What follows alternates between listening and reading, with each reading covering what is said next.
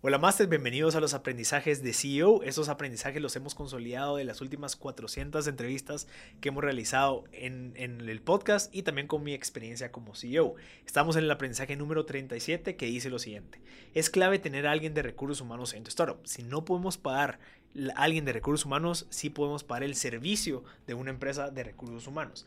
Recuerda que las personas necesitan desahogarse y si no hay alguien de recursos humanos, será contigo.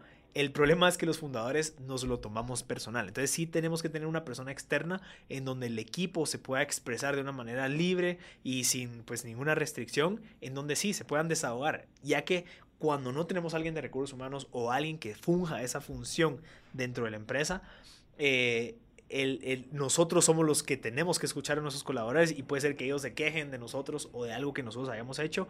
Y el problema es de que normalmente los fundadores se lo toman personal, ya que es tu bebé, ¿verdad? Es el bebé del CEO, es el bebé del fundador. Y lo mejor es tener esa persona tercera que pueda ayudar a entender el problema y comunicártelo a ti de una manera objetiva para resolverlo. Entonces, tratemos de ver si en dado caso eh, podemos encontrar una startup que te, que te, ofrezca el servicio de un recursos humanos, humanos eh, que lo puedas pagar como un fee o pues si tienes la capacidad de poder pagar, tener a una persona full time de recursos humanos que te ayude a manejar esas situaciones.